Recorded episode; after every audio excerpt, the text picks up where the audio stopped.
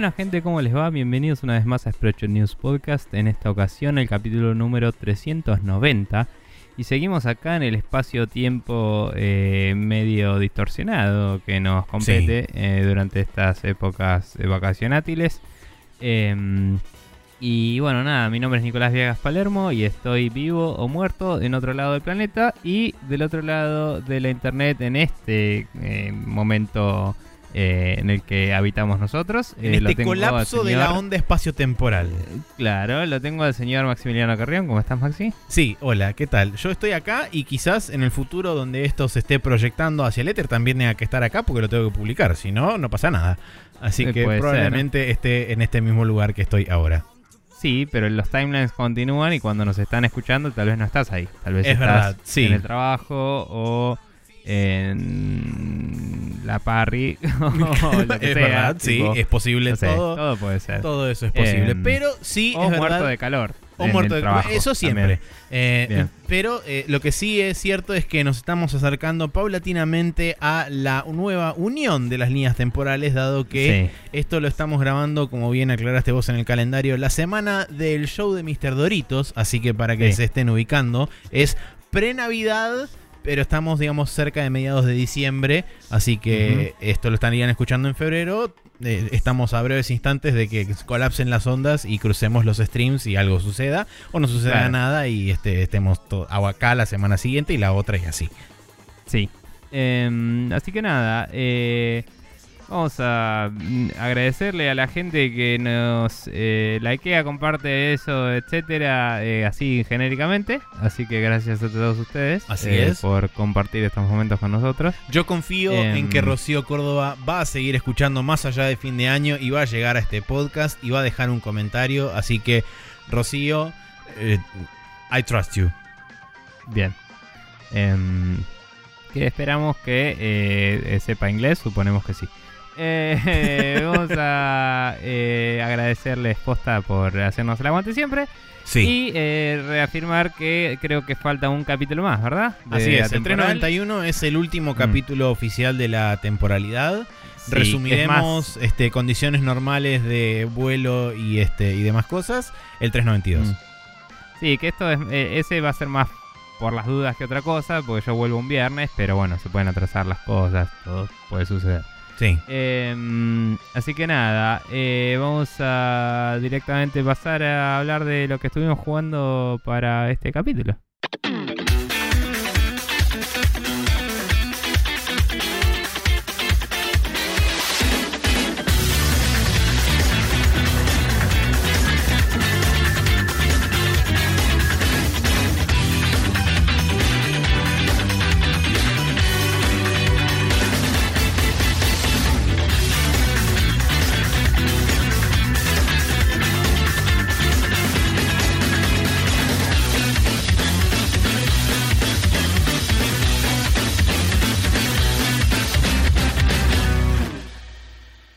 Acá estamos de vuelta en el Now Loading, donde tenemos eh, algunas cosas interesantes para discutir de, de videojuegos eh, y eso. Ejem, Sí. No estoy muy elocuente, estoy muy quemado, un día largo de laburo. Eh, pero bueno, nada, estuvimos jugando un par de cosas así atemporálicas para ustedes, así que Maxi, contame un poco por dónde anduviste volando ahí. Bueno, eh, estuve. Recordé que había comprado el Season Pass del Ace Combat 7 y recordaba que más o menos para la fecha de grabación de este podcast iban a estar todas completas disponibles para jugar y demás. Eh, efectivamente, así fue. Así que agarré y me bajé las tres misiones de DLC del Ace Combat 7 que venían dentro del Season Pass. Eh, me gusta que aclaran de un, principio que las tres misiones ocurren durante la historia y es preferible o recomendable por ellos que primero juegues la historia después de ir a jugar las Special Missions. Eh, así que eso primero y principal. Son misiones que están ubicadas. No sé si en un punto particular de la historia, pero es como que están, eh, digamos, cercanamente relacionadas con algunos eh, momentos y algunos hitos en la historia. Si bien es como una mini campaña metida dentro de la campaña principal. Es como un- una suerte de, eh, de episodio eh, extra, si se quiere, medio, medio spin-off de la, de la, campaña. Pero bueno, en línea general lo que sucede es que descubren informantes de uno de los países involucrados en el superconflicto, descubren que hay una suerte de submarino hipernuclear super invisible, que no solamente tiene capacidad de atacar a medio mundo, sino que también además tiene una pista tipo portaaviones, eh, tiene una railgun, es como una especie de país flotante, eh, y es como... Una especie de Outer Haven. Eh, ponele, sí, pero con una pista de aterrizaje. Eh, porque avioncitos. La cuestión es que descubren eso y te dicen, bueno chicos, esto es muy simple, hay que capturarlo. No, pero ¿cómo? Es más fácil volarlo en mil pedazos. No, no, no es más fácil capturarlo, es más fácil enviar 72 millones de personas, 450 barcos, que los hundan y nos hagan poronga a todos y después te digan, no, bueno, ¿sabes qué? En realidad tenías razón, había que hundirlo. Eh, ¿Y, no, no, los catapultan a esos? Con una catapulta de personas mm. y uno rebota contra el casco y se cae porque no tenía nanomachines. Eh, y eso se revela más tarde en un momento en el que le propone casamiento a una mientras se cagan a tiros contra un montón de The Frogs. Y tipo es cualquiera todo y está buenísimo. No, no sucede eso. Ah, bueno, ok. Eh, pero bueno, sí, la, cuestión es que estas tres misiones involucran la caza barra persecución de este submarino por distintas, eh, distintas zonas. Y las misiones son en cuanto a formato y en cuanto a estructura son bastante similares a algunas de las misiones del Ace Combat 5 que son como múltiples misiones en una, es como que tienen varios estadios.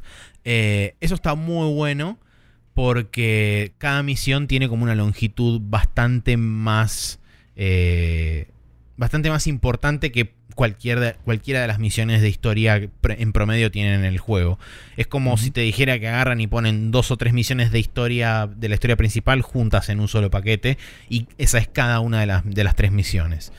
Eh, están muy buenas, creo sí igualmente que eh, es conveniente jugar a la historia e inmediatamente después jugar a estas misiones. No tanto por un tema de, cohesión narrativa, sí por un tema de dificultad. Yo me encontré con una dificultad que no esperaba, a pesar de que las puse en normal, dado que el juego es como que asume que vos terminaste la historia y empezaste a jugar las misiones de DLC. Eh, entonces es como que busca no, tenés una curva de aprendizaje como tenés en las primeras misiones de historia y eh, te van evolucionando los distintos aviones y la IA de los enemigos también va evolucionando, sino que medio como que te mandan con los aviones de Endgame de movida y es como, wow, tranquilos, eh, recién estoy volviendo de hace como nueve meses que no juego esto, cálmense un poco todos. Eh, así que digamos que eso es por ahí lo único que le puedo encontrar en contra en cuanto a lo que es la dificultad. Es como que básicamente continúa la dificultad después de la última misión, que es una dificultad bastante elevada. Em, y después con respecto a lo demás, la verdad que hicieron un muy buen laburo de, de digamos, de traer referencias de juegos anteriores de nuevo, eh, porque justamente este submarino, eh, este submarino con pista de avión y qué sé yo, y supernuclear y toda la pelota, eh, un submarino similar aparecía también en el Combat 5 y tenías dos o tres misiones de perseguir a este submarino y hundirlo. Eh, si bien no eran exactamente similares ni no están calcadas uno a uno, es como que tienen pequeñas cositas que te hacen recordar, si jugaste justamente el Ace Combat 5, te hacen recordar a determinados momentos de, ese, de, esa, este, de esas misiones. Eh, así que por ese lado también está, está bueno y es como un guiño para los fans de la franquicia.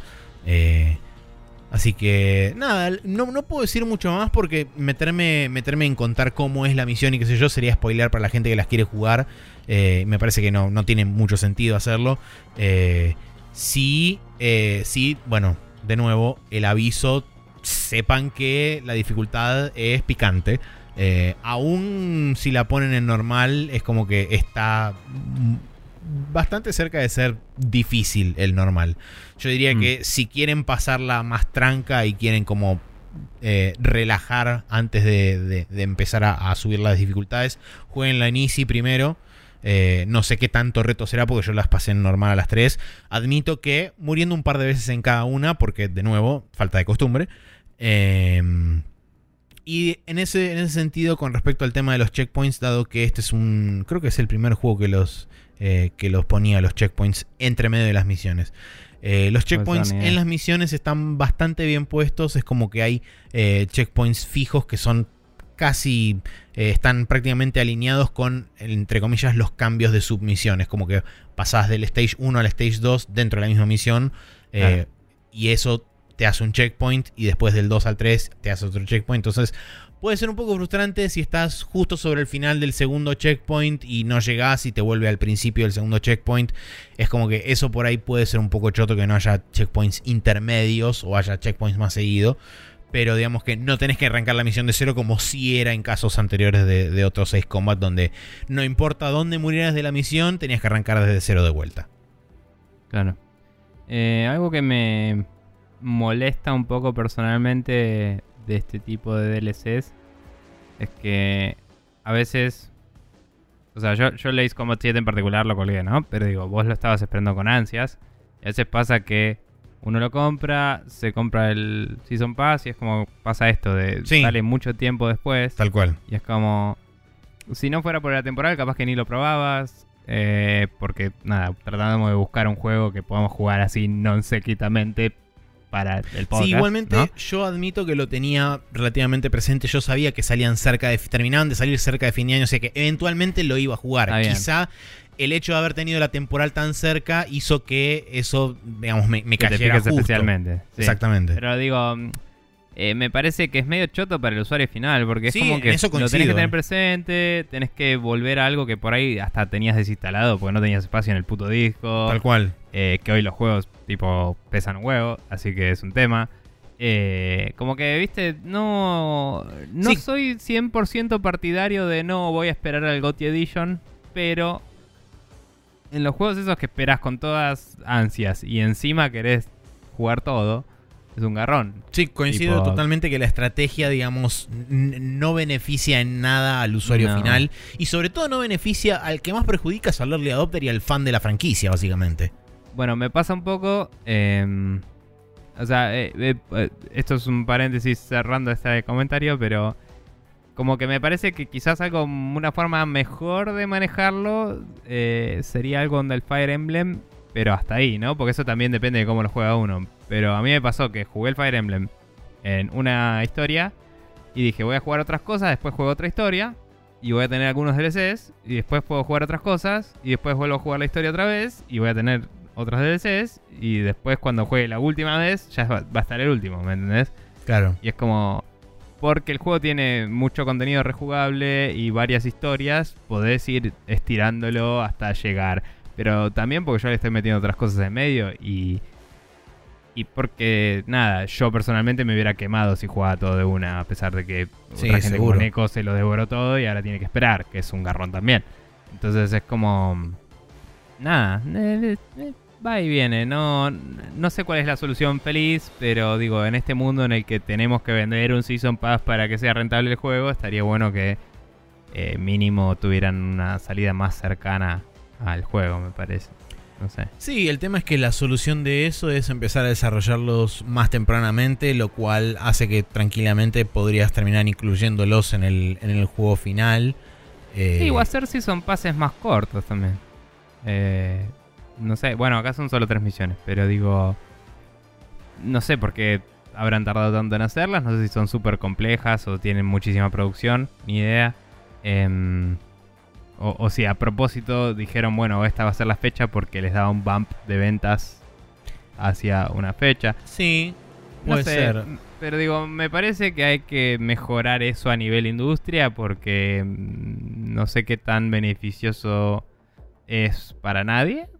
O sea, quizás para ellos les sirve porque los números se disparan, como decía, en cierto momento, ¿no? Pero... qué sé yo. Sí, con respecto a un, un comentario medio al margen, con respecto al tema de la producción de los DLCs y qué sé yo, la verdad que es una producción que está a la altura del el resto de la campaña del juego. Inclusive la, los tres, las tres misiones tienen música propia que no está dentro de la campaña, o sea, tienen música compuesta específicamente para esos tres juegos, tienen diálogo específicamente grabado para esas tres misiones, eh, tienen cinemáticas creadas para esas tres misiones también. Entonces, Y también, no generalizando un poco, también pasa que varios estudios japoneses no arrancan el DLC hasta que ya salió el juego. es verdad. Mientras que por ahí los estudios yankees, cuando entran en Gold, eh, dejan un Skeleton Crew para darle soporte al juego, para Sí, arreglar para el- bugs y mueven la producción a los DLCs. entonces salen más rápido. Entonces puede ser que los juegos japoneses sufran más de esto. Puede Porque ser. para los juegos yankees pasa que es, tenés, compras el Season Pass, van saliendo las cosas cada par de meses, ponele, y para después disparar de nuevo las ventas, lo que hacen es sacarte la GOTY Edition. Sí. Y te la sacan en la siguiente Navidad, ponele. Pero bueno, nada, era un paréntesis medio de eh, qué paja eso, tipo. Sí, eh, sí, o, sea, sea- yo la verdad que no, no lo analicé desde ese punto de vista, pero sí es verdad. Y quizá teniendo en cuenta eso, si hubieran, si hubieran salido más cercano a la fecha de salida del Ace Combat, o hubiera esperado ponerle a la, a la GOTY Edition y hubiera jugado todo de un saque, quizás no me hubiera pasado lo de morir tantas veces Sí. durante las misiones, porque ya venía como acostumbrado al ritmo de la mecánica y qué sé yo, de la dificultad inclusive. Este, pero bueno, es la, es la que me- con la que me toca bailar esta vez. Sí, sí, está bien. Eh, bueno, yo por mi parte eh, agarré mi lista de juegos, decidí como tres juegos distintos y después dije voy a cagarme en todo eso, voy a jugar un toque al Fury, que es un juego que también sabía que tenía relativamente bajo nivel de commitment, digamos, y se puede jugar medio de a ratos. Eh, y el Fury es, para quien no sabe, un juego de acción que mezcla momentos medio bullet hell con, eh, digamos, eh, character action así de cerca. Eh, y eh, es todo un boss rush el juego, ¿sí? Sí. La historia es, sos un chabón que estás atrapado en una prisión, así por no sé cuánto tiempo, aparent- viste cuando decís podrían ser miles de años, no tengo idea. Y hay un chabón que medio te tortura, que es el, el carcelero. Sí. Y básicamente aparece un conejo, o sea, un chabón con un, con un eh, gorro que tiene forma de conejo a la eh, Donnie Darko, ponele, así medio psycho. Y tiene un micrófono, o sea, parece que es un báculo o algo así, pero es un micrófono porque si te fijas tiene un trípode en la punta de abajo, ¿no? Claro. Eh, y básicamente te habla y hace de. No de narrador, pero hace interlocutor con vos que tu personaje es silencioso. Entonces termina siendo la voz del juego, chabón. Eh, y como que te va contando las cosas. Em, entonces, como que el chabón dice: Che, eh, te voy a ayudar a escapar y, eh, mm, vamos a salir juntos de esta. Pero es como que te manda vos a pelear y él básicamente te cuenta. ponele que en un rol medio de, de personaje de secundario de, de Metal Gear te cuenta cosas sobre los bosses, ¿no? Ajá. Como las un poco sobre eh, caracterizar a los bosses y darles un contexto. eh, que no necesariamente te cuentan su historia, pero sí te cuenta como no, porque este, eh, este enemigo en particular era así, o eh, hay una que es una, una mujer y el, el boss y es como muy salvaje, te hace golpes muy fuertes y es como no, porque la encerraron acá eh, y la- era como que dicen que causó casi tanto quilombo como vos, que o sea, la premisa parece que es como que vos jo- jodiste a alguien muy poderoso que te encerró ahí, ¿no? Mm. Em, y como toda una movida así. Entonces vos te escapas de tu prisión, eh, eh, le peleas contra el carcelero, lo matás, que es el primer boss, y después vas a otro lugar, que es otra prisión, donde está esta mujer, y peleas contra ella, y después seguí y me llegué al tercer lugar, que ya es como eh, una persona dentro de este grupo de gente que te quiere a vos aprisionado de alguna forma. Ajá. Eh, y nada, em, ese boss todavía no lo pude ganar, es el tercero. Eh, y el loop del juego es así. Tenés un poco de diálogo que te viene este personaje y te habla y te cuenta cosas. Vos vas caminando para adelante, eh, medio así, casi que decís por qué no es una cinemática y ya. Eh, porque llega un momento donde estás avanzando para adelante que si soltás la palanca, eh, sigue. Es Claro. como que hay una partecita donde tenés un control y después ya es como solo. Entonces es como, no, no entiendo la diferencia. Ponele. sí. Y eh, la verdad es que los diálogos igual están bien, el voice acting, la música es muy buena, es todo un synthwave muy copado.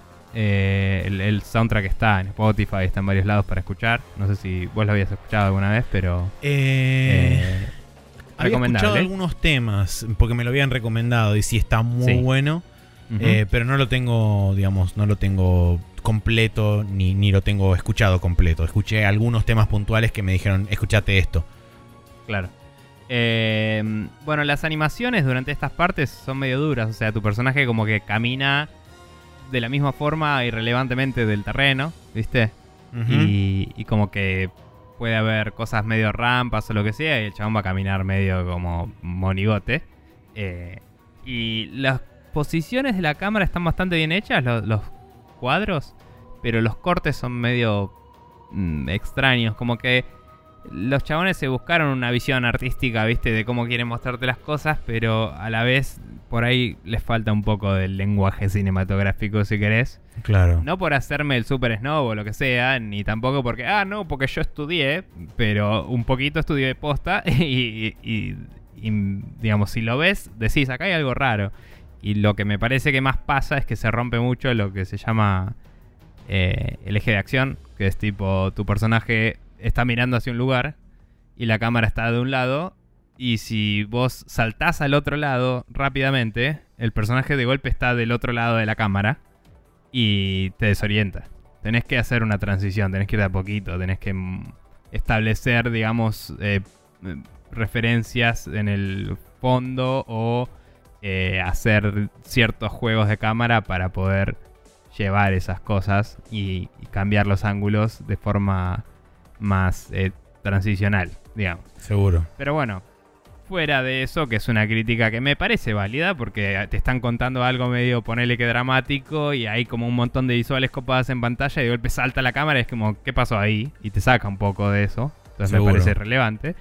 Fuera de eso, el gameplay está muy bien pulido. Eh, se nota que el budget de animaciones está todo ahí. O sea, las animaciones de combate son mucho más pulidas.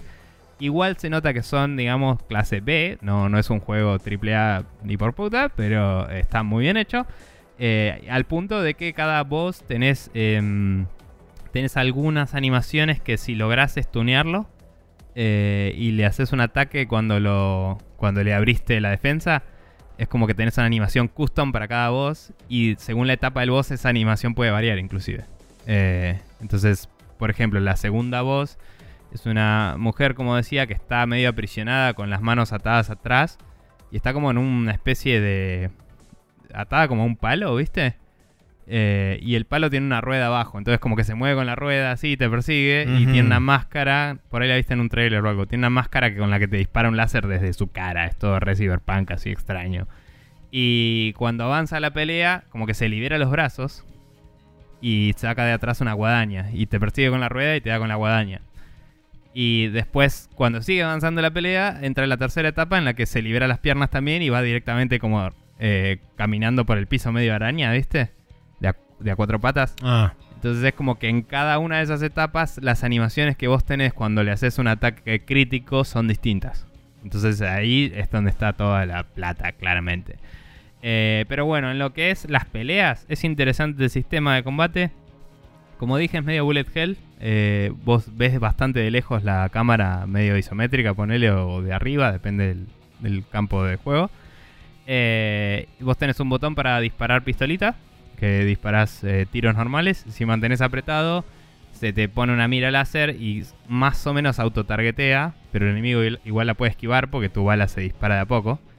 Y soltás y tu bala es mucho más fuerte. Entonces, si le pegás con ese, lo, lo stuneas un toque y puedes entrar y pegarle un poco más.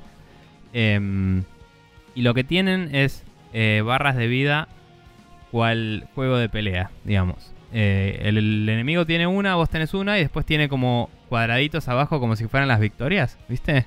eh, De cada- ah, ok, sí, sí, O- sí. O sea, yo gané un round, vos ganaste un round y se van marcando. sí. Pero es como que vos siempre empezás con tres y el enemigo puede tener varias distintas. O sea, hay algunos que tienen más o menos. Em, y lo que pasa es que vos les ba- le bajás una barra de vida y cuando se la bajás del todo se stunean. Y cuando se stunean vos le golpeás y entras ahí en la parte de combate que es un poco más eh, character action, que es más de cerca. Sí. Y la cámara se acerca y estás más como haciendo parries y, y reversals y cosas. eh, con una katana eh, melee.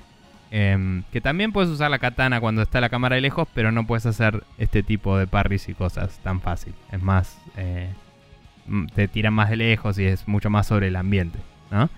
Entonces acá estás más de cerca y tenés que hacerle interrupts, tenés que esquivar, tenés que golpear. eh, el enemigo a veces te marca en el piso un ángulo eh, como diciendo este área se va a volver nociva, ¿no? Y tenés que salir de esa área que te marcó en el piso porque de golpe se prende fuego, te tira una onda de choque o algo así, un ataque de área. Y como que tenés que ir jugando mucho con darle vueltas y pelotudearlo y, y agarrarlo desprevenido al enemigo.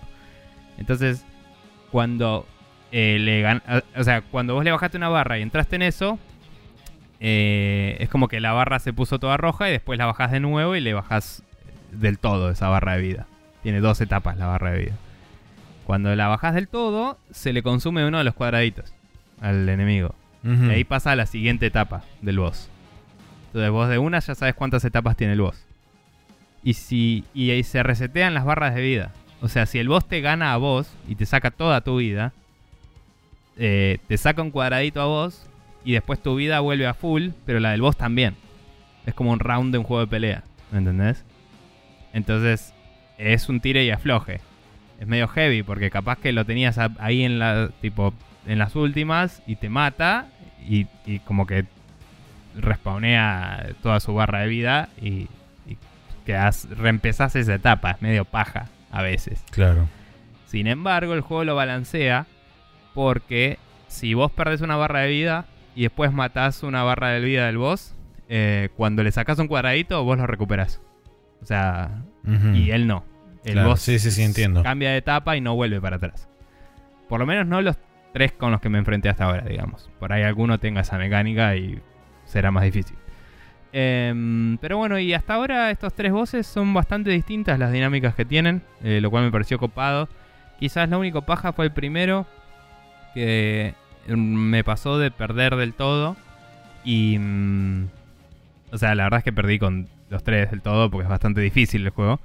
Eh, pero cuando perdí del todo con el primero fue medio paja porque también tiene una parte medio tutorial y que es la primera etapa, ¿viste? Mm. Que es como que no podías esquipearla. Eh, que no es que no te deja hacer cosas o lo que sea, pero es como que el patrón es muy simple y boludo, específicamente para que uses un tipo de ataque. Y la gracia está en usar el tipo de ataque que quieras y, y si perdés es tu culpa, ¿me entendés? En mi opinión. Eh, más como un juego de pelea. Eh, entonces es medio embole cuando es como, uy, está usando este ataque, tengo que usar este otro. Eh, nada, me gusta poder experimentar. Pero bueno, fuera de ese momento que fue medio paja, me pareció bastante variado. El primer boss tiene eh, ataques más o menos análogos a, las tu- a los tuyos para que aprendas cómo se usan. Claro. Eh, y también tiene estos ataques de área y cosas que es como que ya te marcan, bueno, los bosses tienen cosas que vos no tenés, también. El segundo boss, que es esta mujer que te decía, tiene tres etapas bastante distintas, porque el primero es red de rango, te tira con un rayo láser de lejos y se mueve las chapas con la ruedita. El segundo se mueve las chapas y te viene con una guadaña, entonces Ok. es de cerca. Y el tercero va reptando a las chapas también, y es como que puede hacer cualquiera de las dos, te puede atacar de lejos o de cerca. Eh, y mientras el mapa va cambiando en el segundo jefe, porque van como saliendo del piso paredes y cosas que se pueden romper y respawnean de a poco, como un laberinto. Entonces tenés que ir medio esquivando todo, está bastante bueno. Y el tercer boss que me enfrenté hasta ahora es como un viejito eh, que manipula el tiempo. Eh, Uf. onda, el, el conejo este que te va contando cosas te dice, no, este es el chabón que es medio el Time Master, bla, bla, bla. Y, y mientras te lo va contando, tipo, es como que el, el personaje, vamos a llamarle Fury porque no tengo idea, eh, va caminando por un lugar que va como girando así, medio en un mapa medio abstracto, ¿viste? Todo de Sí, colores. el típico efecto psicodélico, loco. de Claro. Vos caminas No- derecho, pero todo se mueve alrededor tuyo.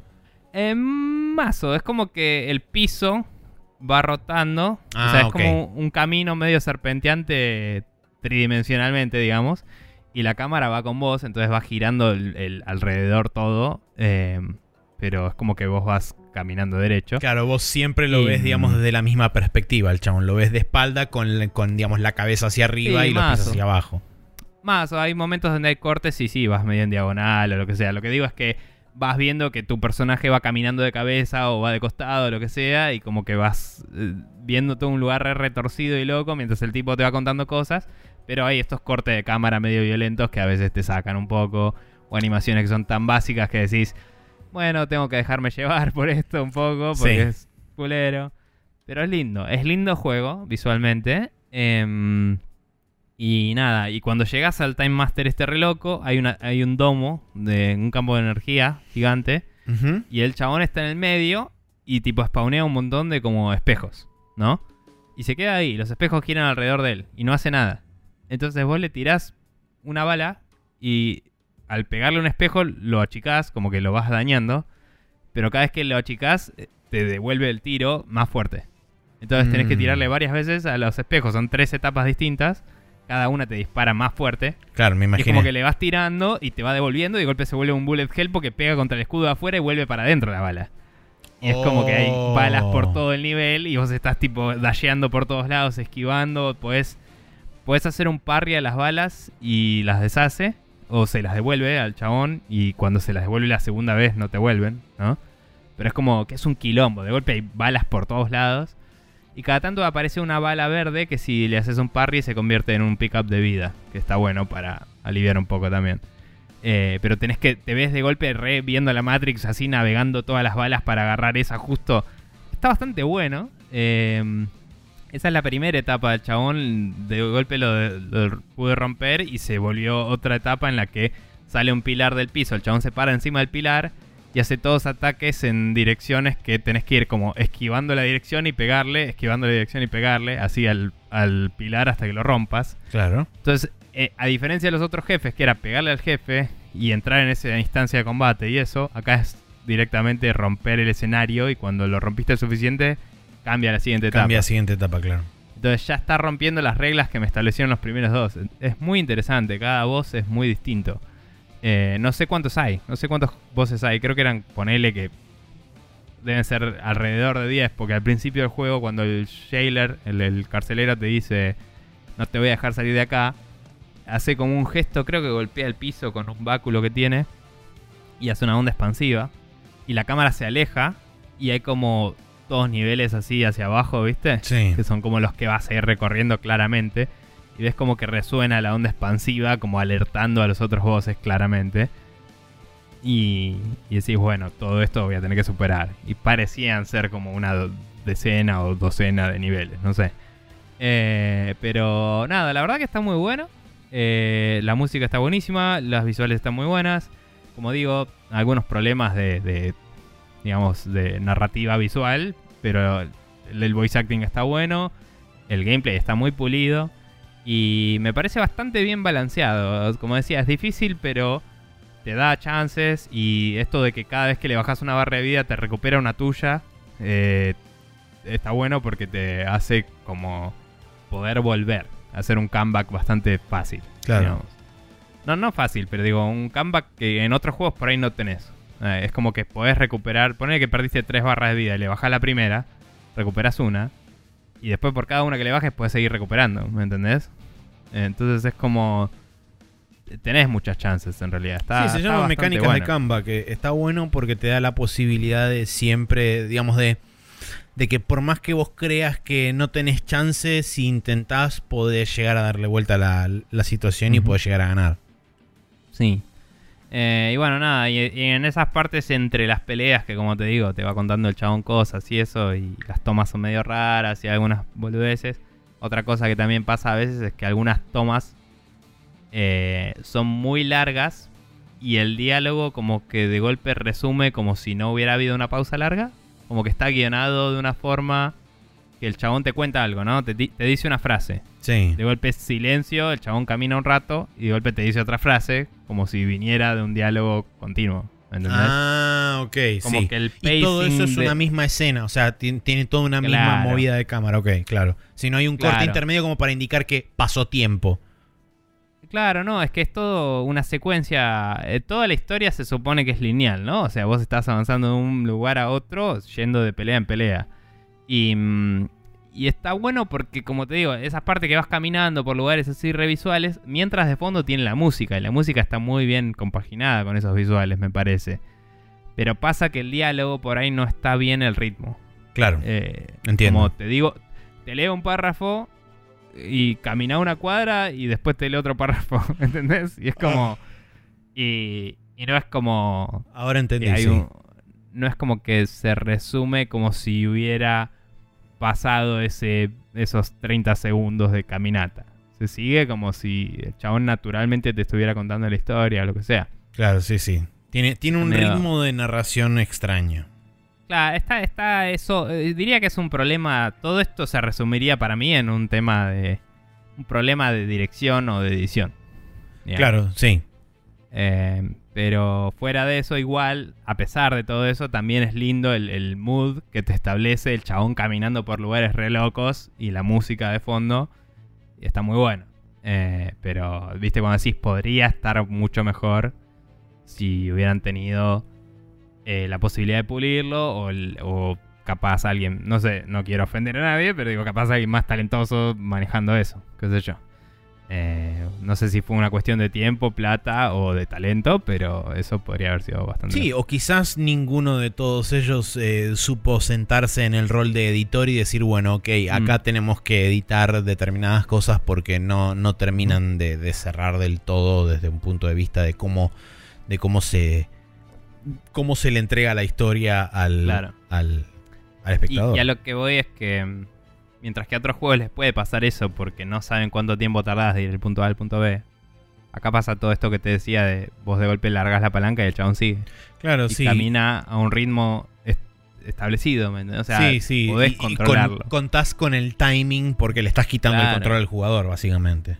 Claro, claro. Y podés controlarlo. Y no es como no, porque está careteando loadings. Porque nada, en el momento en que entras a la pelea está bien, no hay un load. Pero la cámara salta de golpe porque claramente hizo un load. Entonces es como, bueno, no importa. Es un juego clase B, muy lindo, muy copado, con muy buen gameplay. Y las partes entre el gameplay flojas, pero con una intención que se nota y que está bueno lo que, a lo que apuntaban, digamos. Eh, pero bueno, nada, eh, muy, muy copado para, para jugar, para pasar el rato. Eh, y es un juego que se consigue relativamente barato y está para PC, Play 4, Xbox One y, y Switch. Bien. Así que lo pueden jugar donde quieran. Yo lo estuve jugando en PC. Eh, bueno, como dijimos antes, esto se lo estamos grabando durante la semana de los Video Game Awards, así que si hay alguna fecha eh, anunciada para febrero, sepan que esto está gra- siendo grabado antes de saber sobre esa fecha. Pero mientras tanto, el calendario de esta semana es para el domingo 23 de febrero, que salen el Final Fantasy Crystal Chronicles Remastered Edition para Switch, PlayStation 4, iOS y Android, y el The Walking Dead Saints and Sinners para Windows, que es un survival horror que aparentemente es el que está desarrollando la eh, gente de ex Telltale en Skybound Sarasa, que es la compañía del chabón que hace el cómic. Sí. Bueno. Eh, nada, así como dijiste que no sabemos si se anunció algo más, no sabemos si alguno de esos se pospuso tampoco. También, que- eh, exactamente. Pero bueno, ya están acostumbrados para esta altura de la temporalidad. Eh, bien, vamos a pasar a la main quest donde vamos a contestar un par de preguntas que nos mandó gente como ustedes que nos están escuchando.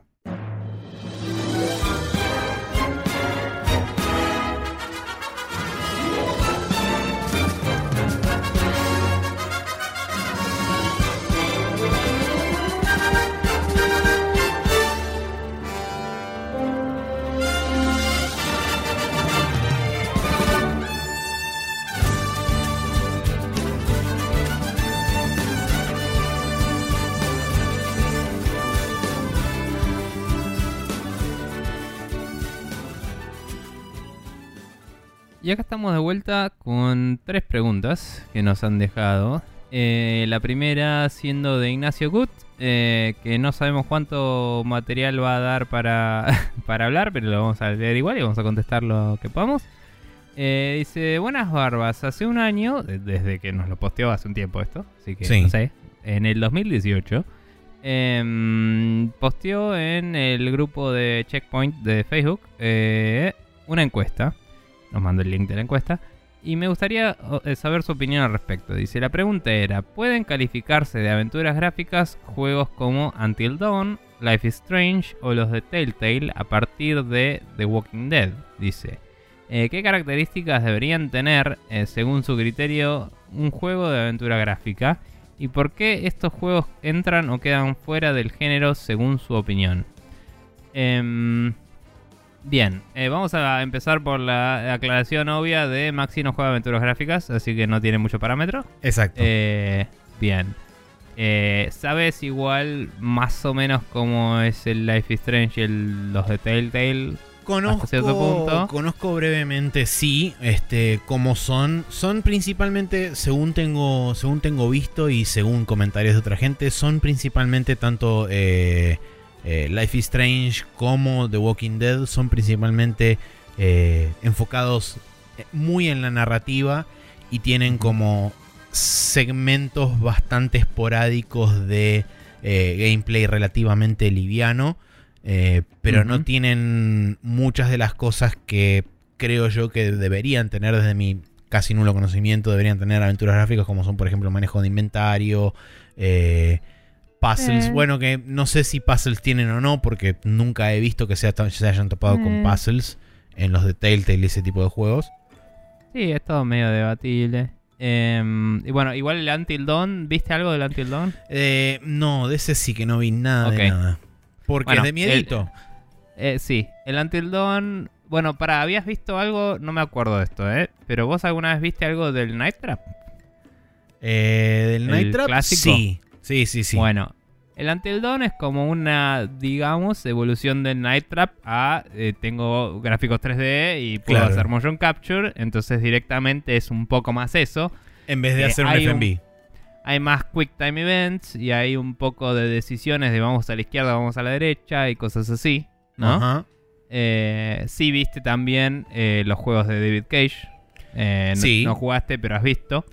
Eh, Sí, por ejemplo, te puedo llegar a comparar eh, el Night Trap con algo que quizás a priori no todo el mundo lo compararía, pero con eh, juegos de aventura japoneses que Sí. son muy diferentes a los juegos de aventura occidentales, porque los juegos de aventura japoneses son más que nada visual novels con mucho movimiento eh, y que básicamente cuentan una historia pero con animaciones en el medio.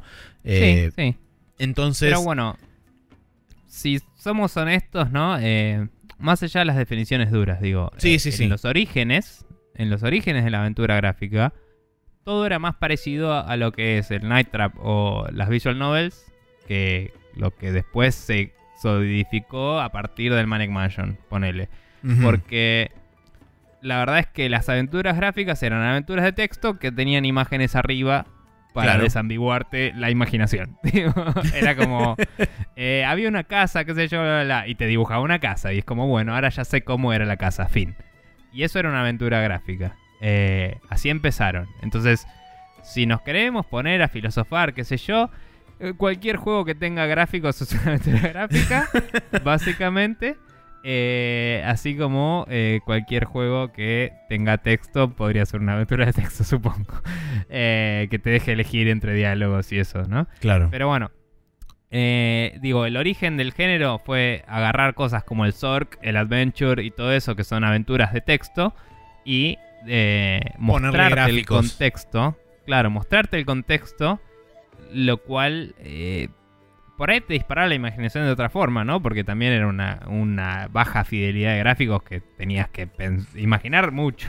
Porque Claro. si no, eso es como, esto es un cuadrado, ¿de qué carajo me hablas? Sí, te desambiguaba Pero- la animación, pero te, lo- te, te desambiguaba la imaginación, pero te la ambiguaba de otras formas. Claro. Eh, pero lo que digo es como que quizás eventualmente eso fue mutando a cosas como, bueno, directamente en vez de tener que escribir anda para la derecha, podía hacer clic a la derecha. O en vez de tener que escribir eh, mira la ventana, podía poner mira y después hacer clic en la ventana. ¿Me entendés? Eh, cosas por el estilo. Entonces ese fue el origen. Eh, para mí, hoy en día, esas de Telltale y eso cuentan como aventuras gráficas medio que son más del estilo, lo que decís vos, de Visual Novel, que quizás eh, si quisieras clasificar, tenés aventuras gráficas que van más hacia lo puzzle y más hacia lo historia. Sí. Eh, y la, lo que uno considera alguien que haya crecido con estos juegos, lo que uno consideraría eh, aventura gráfica tradicionalmente, está en el medio, que son los de LucasArts, que Sí. tenían historia y puzzles, y, y- y se notaba que querían que termines la historia porque era muy difícil perder. Sí, quiero hacer una salvedad porque si no la gente de Esponja va a venir y me va a linchar en vivo. Eh, sé que dentro del género de visual novels hay como 72 subcategorías que también abarcan desde un, Sí. un espectro gigantesco. Yo simplemente conozco una muy pequeña sección vertical de todo ese espectro. Entonces estoy comparando con mi también limitado conocimiento en ese género. Sí. Eh, pero bueno, también cabe destacar, por ejemplo, que el género de el survival horror nació de aventuras gráficas. Sí. Eh, entonces, eh, digamos, el Alone in the Dark salió de las aventuras gráficas.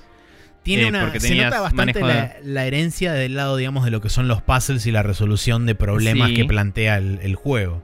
Sí, y digamos el manejo de inventario, También. eh, tipo la inspección de cosas, el abrir y cerrar puertas y trabarlas y cosas. Y, Sí, la como- exploración del escenario.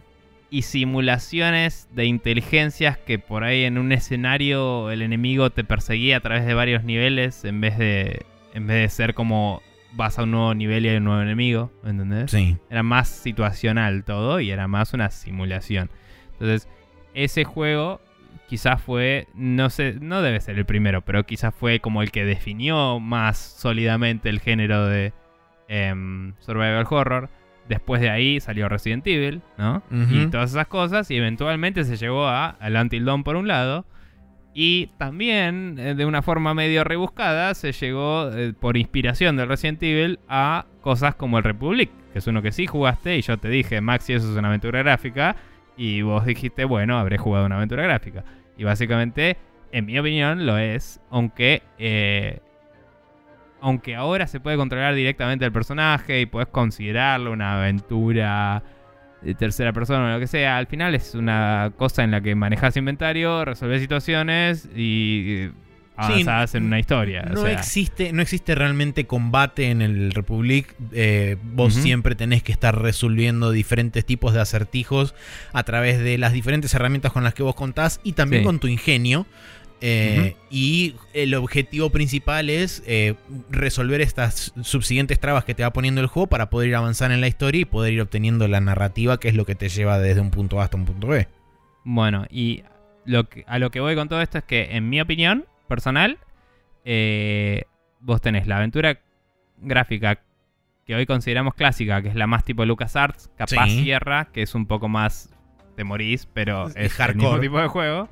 Em, que es lo que diría que es clásica. Después tenés las que diría que son más eh, tirando historia, como decía, que son más casuales, que son las tipo Telltale. Las que son más de puzzle, que mm, no se me ocurren tantos ejemplos ahora, pero de- bueno, hay varias japonesas que aunque son medio visual novel también tienen muchos puzzles, tipo el 999 y todo eso. Sí. Em, hasta puedes decir el Ghost Trick, que es todo puzzles. Eh, y después, eh, lo que te diría es que tenés como una nueva categoría poco explorada, que es esto, que son los juegos eh, tipo el Republic, que hay muy poco. O sea, el Until Dawn va un poco por ahí, pero, o sea, porque se agarra el género de terror, puedes decir que es un survival horror si querés, pero en realidad es un- una aventura en la que hay horror. Y el Republic es un juego en el cual tenés que medio escaparte de un lugar y toda la bola. Y me parece que es como la nueva versión de lo que es una aventura gráfica. Sí. Porque está hecho para consolas, que es como lo que hoy predomina en el mercado. Em, que en ese momento había obviamente consolas, pero digo, nació en la PC y por eso tenía controles de mouse y teclado. Y ahora eh, ese género se volvió más. eh, o sea, los juegos se volvieron más homogéneos y tienen que estar en todas las plataformas. Eh, entonces tienen interfaces de muchos tipos. Digo, es como que me parece que es una visión moderna de lo que podría ser una aventura gráfica, ¿no? Con sistemas de inteligencia artificial complejos. eh, bueno, complejos, pero guardias que te persiguen, cosas más de verdad, cosas scripteadas también. eh, inventario, una historia que se va desarrollando con un mapa que va eh, cambiando de estados. eh, Sí. y, y cosas más aprovechando el hardware y el software que tenemos ahora. Sí, desde mi punto de vista creo que de la forma que lo explicaría sería como una, una suerte de árbol evolutivo, donde la rama de las aventuras Sí. gráficas clásicas llegó hasta un punto y como que de ahí no pudo seguir y de ahí vos tenés como dos vertientes o como mutaciones si querés, que son la aventura narrativa por un lado, que vos este, bien decías que eran eh, por ejemplo Life is Strange o The Walking Dead y todos esos juegos que se enfocan muy directamente sobre lo que es la narrativa y la historia es el motor principal de lo que te lleva a través del juego. Y después tenés otra, otra vertiente u otra eh, mutación que son los que están más orientados por ahí al gameplay, a lo que es la operación de inventario y todo ese tipo de cosas que quizás esa rama más todavía, simulación. Claro, todavía esa rama por ahí no está tan explorada. Bueno, este, quizás no eh, no los mencioné, pero las primeras instancias de eso me parece que iban por el lado del el Longest Journey. Eh, no, no. Ah. Eh, tiene cosas, pero diría que eso es va por otro lado porque viene de primera persona y es más orientado a la acción tiene claramente un sí, hay, sí, Sí, tal cual. pero no importa. A lo que voy es que vos me viste jugar al Longest Journey sí. Eh, cuando lo editaste para, para YouTube. Eh, y ese juego fue uno de los pioneros en lo que era la aventura gráfica 3D. Y si te fijas también tiene muchas cosas, muchas cosas que se las debe seguro al Alone in the Dark. Y tiene estas cosas que decía de... Em, como que un mismo personaje puede cambiar de estado, puede estar en otro lado, tenés que eh, ir negociando cosas, intercambiando cosas. Obviamente era una aventura gráfica, pero digo, es como que ya tendía hacia lo que hoy es el Republic, si querés. Sí. O otros juegos por el estilo. estaba como dando los primeros eh, pasos en esa dirección. Claro, el Green Fandango todavía me parece que era más tradicional, pero como que el Longer Journey empezó a irse para ese lado. De hecho, el Dreamfall fue mucho más. Eh, en su momento criticado porque tenía partes de stealth y cosas más así de control directo que para alguien que venía de manejar situaciones e inventario, por ahí de golpe se topaba con barreras que hasta cierto punto eran de skill, pero en realidad secretamente era está diseñado para el orto. y, el último no lo jugué, pero es más estilo Republic. Eh, los el último de todos se llama Dreamfall, Dreamfall Chapters, ¿no es? Creo, sí. Em, que nada, nunca lo jugué porque nunca terminé mi replay de, Longest Journey. Pero, mm, pero digo, bueno, me parece que hay como una línea ahí. Eh, también estaba en su momento el Siberia. Eh, que Siberia es uno muy interesante. Que es de una chica, no me acuerdo mucho la historia, pero también es como una chica que se le moría un familiar, iba a investigar la herencia típica, ¿no? Pero como que tenés eh, un diario bastante largo que puedes leer con un montón de información del pueblo, un montón de gente con la que charlar y como que la llegada del CD-ROM, ¿no? Como que trajo estas cosas de eh, poder volcarle un montón de cosas de otros géneros y, agarrar cosas que por ahí tenían los JRPGs, ¿viste? De agarrar y tener como gráficos pre-renderizados. Eh, con un montón de historias, como entran más cosas, metele más cosas. Sí, y era como una simulación de un mundo en la cual se desarrollaba la historia. Entonces me parece que eso es lo que hoy sería una aventura gráfica. Antes era todos escenarios muy en servicio de esa historia en particular. Ahora quizás ves más una ciudad donde tenés algunos puntos de interés y en el medio podés distraerte, probar cosas y desarrollar situaciones y hacer world building, ¿no? Y, como descubrir el mundo. Em, y, ver ese tipo de, cosas. Nada, eh, igual uno, creo que una aventura bien hecha no tiene demasiadas cosas de más y está todo bastante pulidito. Pero digo, yo creo que una aventura gráfica hoy es una que se parezca a un juego de, de, de LucasArts o una que se parezca a em, un survival horror, pero no sea de acción, por así decirlo. Esos diría que son géneros más comunes de aventuras gráficas que reconocería como tal. Como aventuras gráficas en sí. Sí, y al final duró una bocha la conversación. Así que bien, Ignacio Gut, espero que lo esté disfrutando a pesar de que te la contestamos tardísimo y esto viene de algo que venía de un año antes. Así que, nada, eso. peor es nada. Eh, sí. Bien, Em, la siguiente pregunta viene de el bajista novio de la guionista, también conocido como Francisco Sarmiento, que Sí. nos dice, buenas, ¿tienen algún sistema de guardado preferido? Eh, viniendo de la generación del memory card de PlayStation 1, soy muy de sobreescribir y cuidar el espacio, pero ahora jugando Persona 5 estoy utilizando un sistema de 3 slots para poder volver al save anterior por si la cago. Y me di cuenta que tampoco es necesario y que podría usar todos, todos los slots que quiera, pero bueno, son muletillas que quedan, ¿no? Saludos barbas. Bien. em, nada, personalmente siendo una mm, persona que juega juegos de PC desde siempre, eh, soy muy partidario de eh, grabar todos los saves que se me cante el orto y ponerle el nombre que quiera y tener control absoluto de los saves. Em, sobre todo porque también, como, como bien hablábamos, crecí bastante con aventuras gráficas, las de eh, LucasArts, vos apretabas F1 y tenías ahí load, save, etcétera y podías guardar y tenía muchos slots y le apretabas uno y le ponías un nombre, enter y te guardaba. ¿no? Sí. Em, y estaba bueno porque podías probar tipo cosas, onda, voy a decir tal cosa a ver qué pasa, enter. Y lo guardabas y probabas Claro. y si te, se te iba a la mierda podías hacer save scamming a pleno. Pero digamos, eh, lo que es hoy el día que todo se consolizó zarpado eh, y tenés checkpoints por todos lados, lo que estoy tendiendo a hacer es tener eso, tener dos o tres saves que voy rotando eh, en situaciones donde digo, bueno, me voy a mandar acá, pero no estoy seguro si me la banco, así que por las dudas grabo en el slot 2. Y si paso bien o si ya avancé tanto que no voy a volver, ahí vuelvo a grabar en el 1. Eh, y como que voy malabareando saves. Sobre todo, también por una cuestión de tener el autosave, un save secundario y uno primario, por una cuestión de si se me corrompe uno, tengo otros. Porque una vez me pasó que se me corrompió el save, que lo hemos hablado en el podcast varias veces, Sí. eh, en la última parte del juego. Y porque soy usuario de PC y grababa en dos saves distintos, tenía un save de hacía dos horas y la zafé. Porque el juego solo te grababa en un slot. Y si hubiera sido por eso, perdía absolutamente todo el progreso del juego porque estaba en la misión final, literal.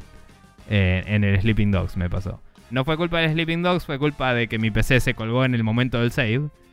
Pero el Sleeping Dogs solo grababa en un slot. Y eso sí es culpa del Sleeping Dogs. Sí. Eh, entonces, si no hubiera guardado a mano cada tanto, o sea, cada vez que terminaba una sesión de juego, yo guardaba a mano en vez de solo depender del autosave, hubiera perdido todo.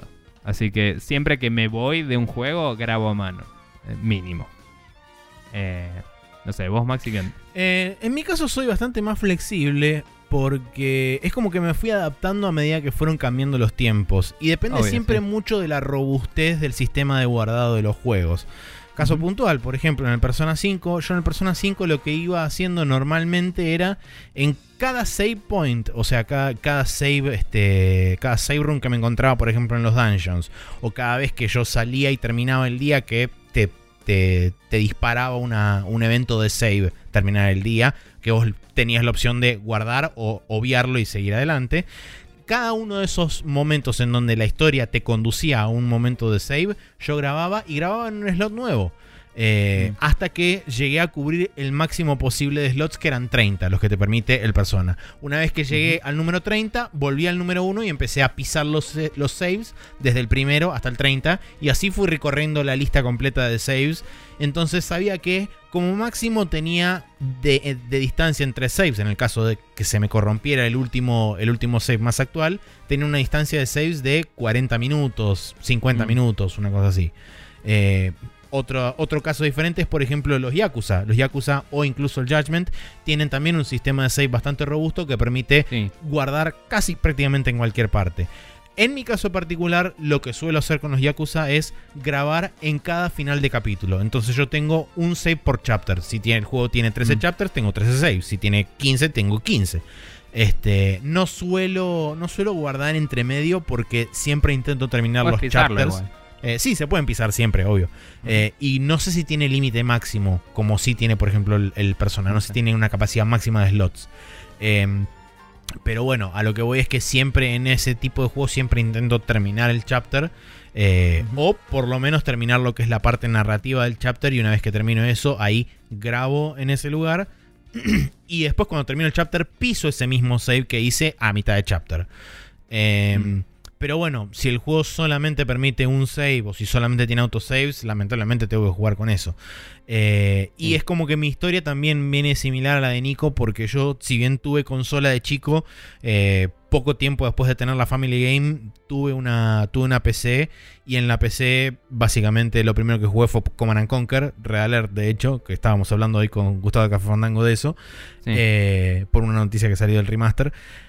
Em, y bueno, el Command Conquer te permitía hacer el save clásico de PC, de grabar en un lugar y ponerle el nombre que vos se te cante el culo, este, y hacer saves camino a pleno de las misiones porque decís, a ver, voy a probar esta estrategia, no, no salió, voy a volver al save anterior.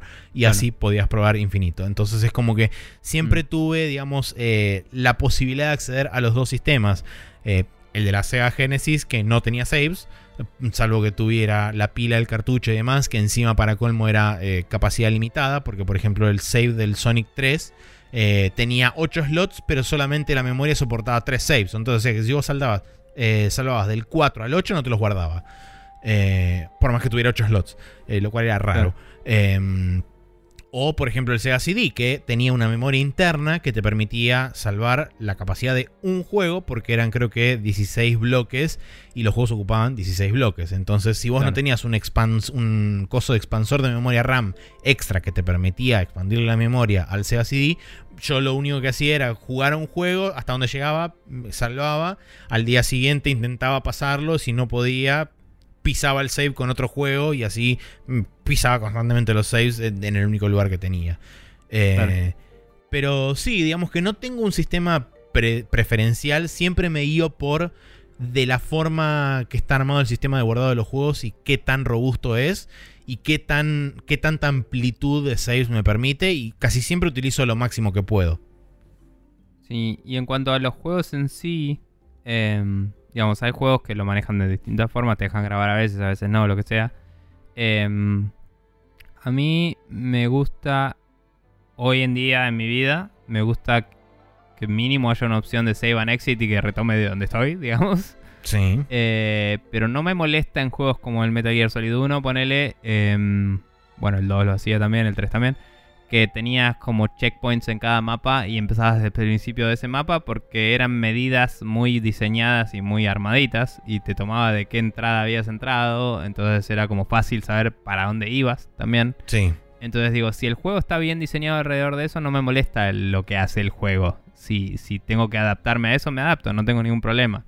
Eh, lo que sí me gusta es poder elegir el slot del save, porque como decía antes, antes de tomar un riesgo grande, suelo grabar en un slot secundario por las dudas. Em, y eso me parece bastante eh, importante tener ese control. Em, en juegos de PC, de shooters y eso, que están mucho más scripteados y es mucho más preparados para ir para adelante, en general usaba el quick save a pleno porque es como suele haber un reset level si la cagaste a nivel no tengo balas y claro. Eh, pero eso depende. Eh, y habíamos leído, no me acuerdo si lo discutimos en el podcast, pero había una noticia una vez, no una noticia, perdón, un artículo una vez que hablaba de que los saves, eh, los quick saves arruinaban el pacing de los juegos hasta cierto punto. Y como que la gente empecé esperaba que todos los juegos lo tengan porque, entre comillas, no hay limitación tecnológica, entonces ¿por qué no lo pones? Sí, recuerdo, em, recuerdo haber leído y nada, la realidad es que me parece que un juego puede hacer lo que quiera con los saves. De hecho, el, me parece que el Nier Automata supo manejarlo increíble y era parte de su narrativa y lo banco a pleno. Eh, y, es como sí, es más de estas cosas en las que usamos la tecnología en favor de la historia y está todo buenísimo. Pero también digo, si tu juego no tiene una razón para no tener un quick save eh, y estás en PC, ponelo. Porque tenés ¿cuántas? 200 y pico de teclas en el teclado, ¿entendés? Entonces, si tu juego tiene un estado, eh, un, game state, ¿no? Un set de datos que si yo se los pongo al juego, siempre está en el mismo estado. Si tu juego es una función pura de programación, o sea que si siempre le doy el mismo input, sale el mismo output, Así que cuando yo aprieto un botón, agarre todas esas variables y las ponga en un archivo de texto plano, o en un binario, lo que se te cante el orto, y que se guarden. y que cuando yo aprieto F9, ponele, lea ese último y lo ponga y listo, estoy en el mismo lugar. No hay ninguna cosa que lo impida si tu juego está programado de una forma que lo soporte.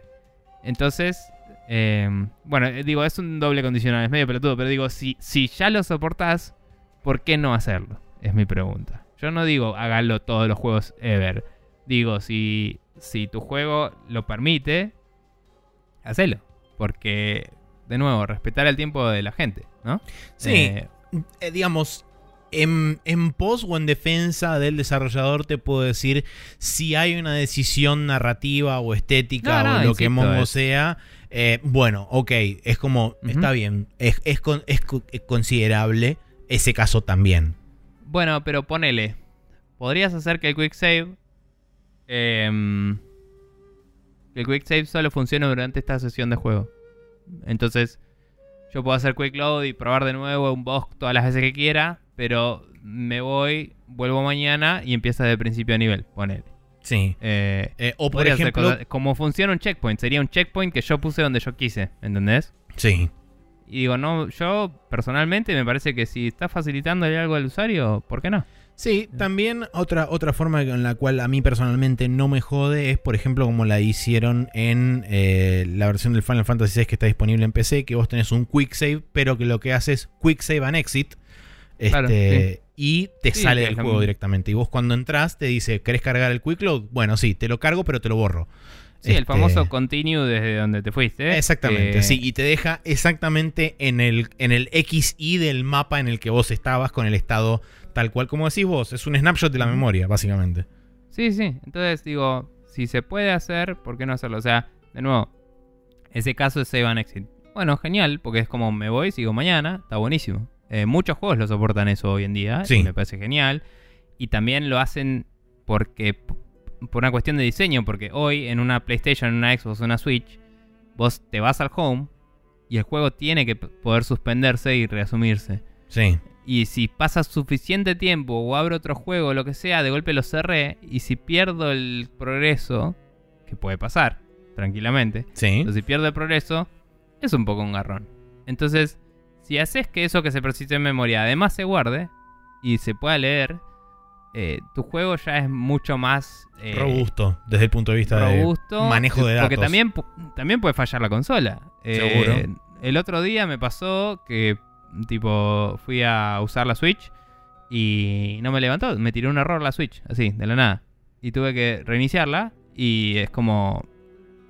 porque había guardado, no pasó nada, pero básicamente si estaba abierto el Final Fantasy XII que lo estaba jugando y no estaba cerca de un save, em, Sí, perdías el progreso ese. cagué.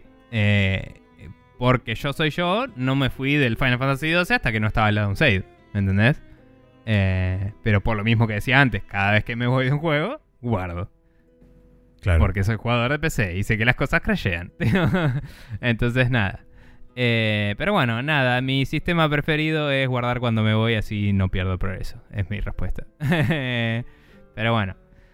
Eh, ah, y particular mención honorífica a eh, Odyssey, la remake. Que cuando lo jugué en la Play 4, allá tiempo atrás, eh, apretabas el botón de PlayStation, el, el pad, eh, y te hacía un quick save.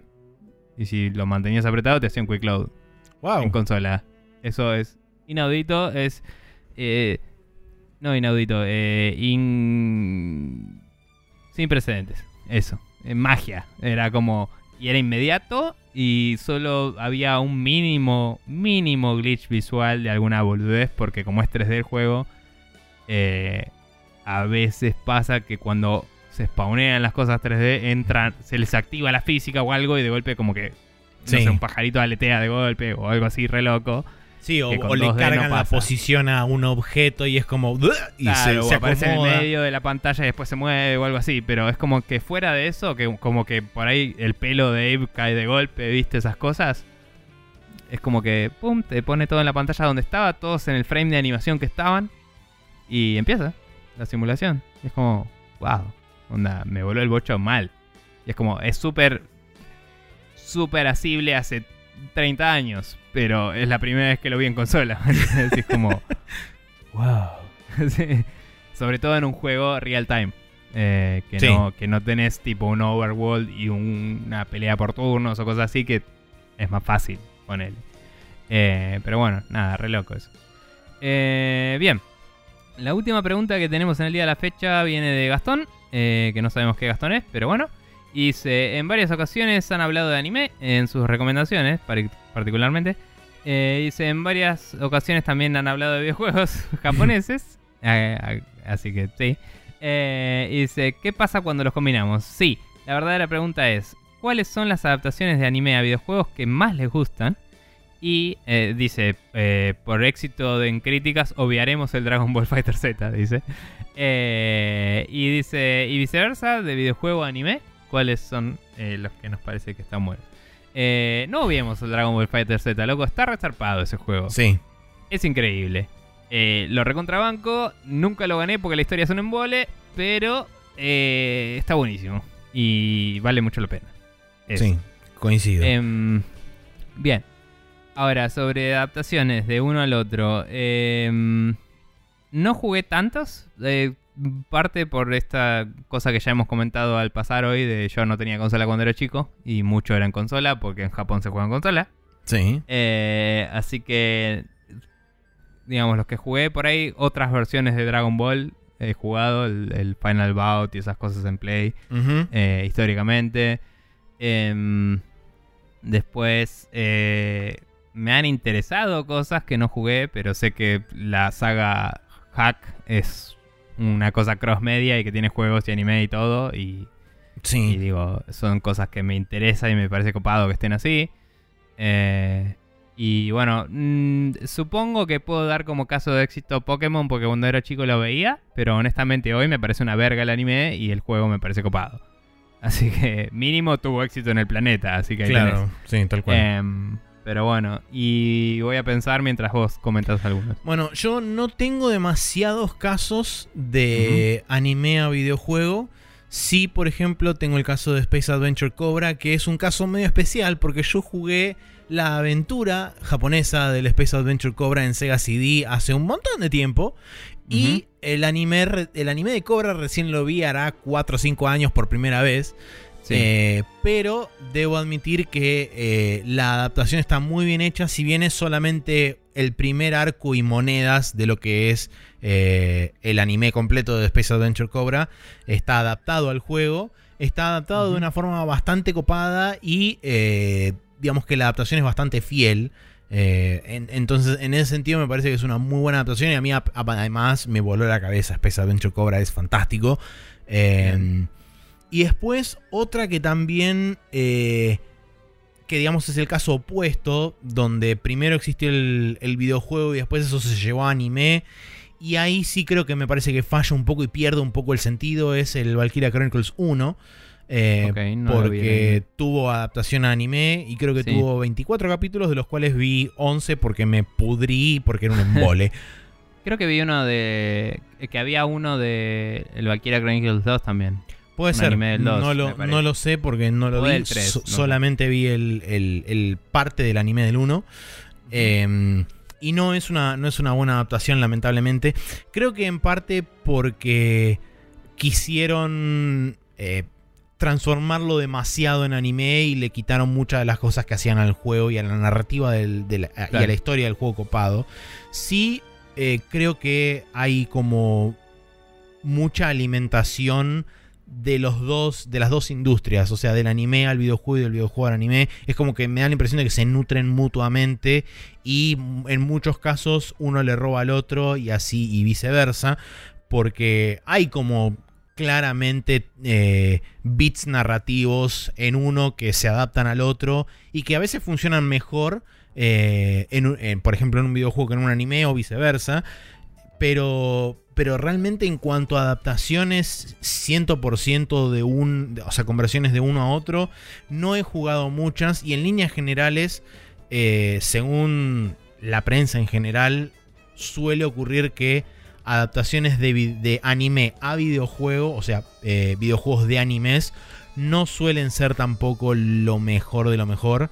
Eh, Mm. Suelen estar hechos con bastante poco presupuesto y suelen ser más que nada con, funcionar como material promocional del anime y del merchandising y demás. O sea, es un engranaje más dentro de la máquina del merchandising del anime y de los productos que ofrecen eh, con la franquicia del anime que un juego en sí.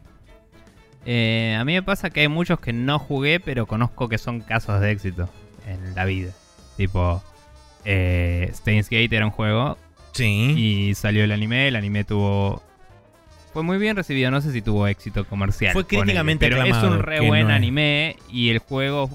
Yo no lo jugué, pero dicen que está muy bueno como aventura. eh, Sí, además tengamos Como- en cuenta que, por ejemplo, en el caso de las visual visual novels, novel. eh, suelen tener más de una ruta, más de un camino, y el anime usualmente adapta una de esas rutas. Entonces, Claro. es como que te están dando un 20, 30 o 40% de lo que es el juego en realidad. Pero aparte lo que estuvo bueno del anime de Steins Gate es que además de adaptar una ruta, que también creo que el manga adaptaba otra, que salió Sí. también después, eh, es que después sacaron la, la peli y un par de ovas que como que hacían otros timelines alternativos que estén o no en el, en el juego, no tengo idea. Está bueno porque ya de por sí, como la movida juega con líneas temporales paralelas, Sí. están de por sí adaptándolo bien porque es fiel al- a la idea.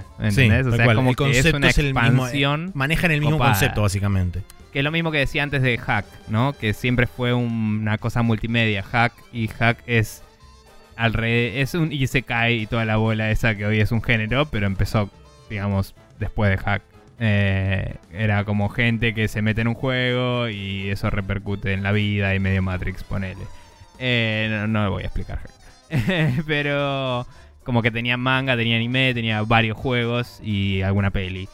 Em, pero bueno, digo, eh, yo cuando era chico jugaba bastante emulado cosas y me acuerdo que jugaba uno de RPG de Ranma, que me acuerdo que me gustaba, no tengo idea. era un nene, capaz que era una verga. eh, y también uno de pelea de Ranma, que ese estaba bastante bien. Eh, y mm, algún- algunos bitmaps y eso, que es para todo lo que es shonen o algunos eh, yo de... mm, mm, sería un yo ¿no? Tipo Sailor Moon. Yo-Yo, sí. Eh, Porque yo-Yo es otra pero cosa. bueno, sí, sí. Eh, pero digo, los que son más orientados a eh, Monster of the Week o a eh, historia de peleas o lo que sea, se pueden adaptar a juegos de acción de, de, de piñas, patadas, etcétera. Sí. Eh, el juego de macros en la NES estaba buenísimo. Ibas y te convertías en un, en un Bueno, robot ahí, por y ejemplo, te convertías en el modo me- intermedio y rompías todo. Y estaba Sí, bueno. me hiciste acordar de uno que existía en PlayStation 2, que era justamente un el juego de macros, eh, que era ah, Macros IO Boete y Masca, que particularmente lo que hacían era adaptaban tanto la trama de la serie como la trama de la película, y vos tenías dos básicamente historias y podías jugar las dos historias. Estaba muy bueno, estaba en japonés, por supuesto, porque en Occidente no se podía editar ese juego porque Harmony Gold y la reconcha de tu hermana. Este. Pero la cuestión era que ese juego estaba muy bien adaptado porque tenía eh, básicamente a todos los actores de voz de tanto la serie como la película, que en, en su mayoría compartían un 90% del cast. eh, y tenían como las escenas icónicas, tenía la música de la serie y tenía también japonesa, y tenía también la música de la película. eh, y tenía, digamos, Claro. las escenas bien representadas y qué sé yo. Entonces, en ese sentido, me parece que había sido una muy buena conversión que habían hecho. No tengo. No tengo. Después le perdí mucho el rastro a lo que fueron las adaptaciones de Macros y qué sé yo. Sé que hay un RPG en PlayStation 3 que salió para el 30 aniversario de Macros. Que se llama Macros 30. Eh, Y aparentemente es medio como una, un rejunte de todas las. eh, de todas las series de Macros metidas en un solo juego. eh, y no sé cómo hacen para explicar que todas convivan. A pesar de que están todas separadas por 30, 50, 60 años. Pero nada. Fanservice. Sí. Así que eso, un hechicero lo hizo. Sí. Tal cual. Em, pero bueno, nada, digo, hay, hay como muchos casos de éxito porque en Japón les gusta mucho, eh, primero ser capitalistas, segundo readaptar cosas que ya estaban hechas, sí. eh, tercero remasterizar cosas y, y como hacer remakes y todo eso. Eh, y nada, es como que... Y, y festejar aniversarios también. sí. Es como que, pum, 50 aniversario de esta cosa, pum, te sale un. O como, ponele, cuando salió Megalobox, era un anime en honor a otro a, a un manga que salió hace 50 años y Sí. era otra cosa. Y era como, bueno, Que tomaba inspiración de, Ponele. la- de un ma- de un manga que había salido hace 4 o 5 años antes. Eh, Sí, todo el no, tema del- de, lo- de los armatostes de boxeo y qué sé yo, era todo basado en otro manga que no tenía nada que ver con Ashita no Joe. Este, Pero los chabones tomaron eso como concepto y dijeron, vamos a hacer Ashita no, Ashita no Joe en un futuro posapocalíptico loco, pero con estos Mm. armatostes de armadura y ya está. Y aniversario. eh, pero bueno. He eh, dicho sea de paso, va a salir la segunda temporada de eso, de Megalobox. Ah, mira, no sabía. Eh, yo sé que en, en Netflix hay una que son gente que tiene eh, Bueno, exoesqueletos y esa boxea, es la que adaptación del otra y manga ser la- posta. Ok, la tengo que chusmear porque yo no sabía si era un rip-off o qué onda, pero ahora que sé que viene de ahí, eh, no, es, no garantiza una mierda, pero capaz que eh, sí. ponele que se legitimiza. Eh, bueno, eh, hablando de Netflix, eh, debatible si es un anime porque es una producción yankee con animadores de bla, etcétera, pero Castlevania se va a la recontra mierda y es fanservice a pleno y lo amo. Eh, y está buenísimo. Y aguante todo. Que te lo recomendé de bocha y te lo vuelvo a recomendar. Míralo, está buenísimo. Y creo que pronto sale la 3. Eh, Sí, habían dicho que 3. estaba por diciembre, más o menos la fecha que se rumoreaba. No sé, no me acuerdo si fue Neko o quién que me dijo que salía en diciembre, eh, pero lo que sí se sabe oficialmente es que el director dijo que ya está lista. Entonces es como cuando quieran la sacan. Ok. Eh, pero bueno. eh, Para ustedes todo mm, esto ya pasó hace un montón de tiempo, quizá. Sí, sí, ya salió las 5. y bueno, después no sé si se me ocurre mucho más. Em, sé que hay algunos juegos de animes que me gustan mucho, pero que no salieron de Japón, entonces no los probé. Eh, y después sé que algunos juegos también tienen mangas por ahí, no animes, porque no llegaron a ese nivel, pero hay de todo, qué sé yo. Eh, no sé. Hay un, hay un anime de Final Fantasy, si querés, pero no lo vi nunca en mi vida. Sí, tal cual. Eh, bueno, Hay cabe, uno de Dragon Quest. Cabe Eh, la mención de eh, los videojuegos de Gundam, porque Gundam en Japón es fucking Sí. gigantesco. No Sí. jugué ningún juego de Gundam, pero Los existen Super Robot Tyson tenés también. también los Super Robot Tyson, que eso también, digamos, acaparan no solamente Gundam, sino todo, el resto de los Super Robots. sí. Eh, pero bueno, como no jugué ninguno, no te puedo decir si existe o no este favoritismo en algunos casos en particular. Sí. Em, y estoy pensando si uno más. Sé que había un beat'em up de Sailor Moon. Había dos. Y dicen que uno estaba bueno y el otro era medio. Y hay un juego de pelea de Sailor Moon que solamente salió en Japón en creo que Super Nintendo. Está bien. Bueno, igual los dos eh, beat'em ups de Sailor Moon salieron afuera de Japón con adaptaciones fuertes porque no, no había salido Sailor Moon todavía o algo así.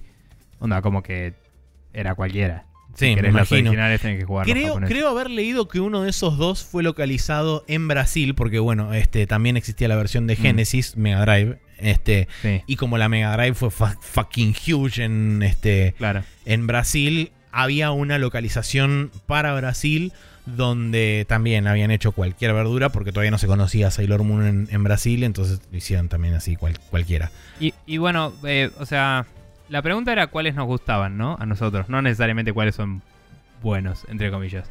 Y creo que nos debe haber gustado mucho solo porque nos gustaban los animes. eh, es muy posible. Porque sí. digo, eh, se me ocurren varios de Senseiya que si los pones comparados con cualquier otro juego de pelea o de eh, o de beat em up, por ahí son una verga. Pero como juego de Senseiya están buenos. Tipo, había uno de Play 2 que estaba repiola, en mi opinión. Sí, el, Eh, de, el de pelea de la batalla de Hades, el Chapter Sanctuary, ese estaba muy Mm. bueno. Después estaba Sí. el Chapter Hades, que ese no lo jugué. eh, o No si sé, lo jugué, había uno que decían que era una poco. verga. Eh, y después eh, estuvo el de Play 3, hubo dos. Estaba el que vino antes de Soldier Soul, que es el que salió en PC también. Sí, que era básicamente un beat 'em up, eh, Sí. medio mezcla con Musou, pero no del todo. Sí, a, a mí me gustaba ese. Eh, sé que no era bien, muy era bueno. divertido.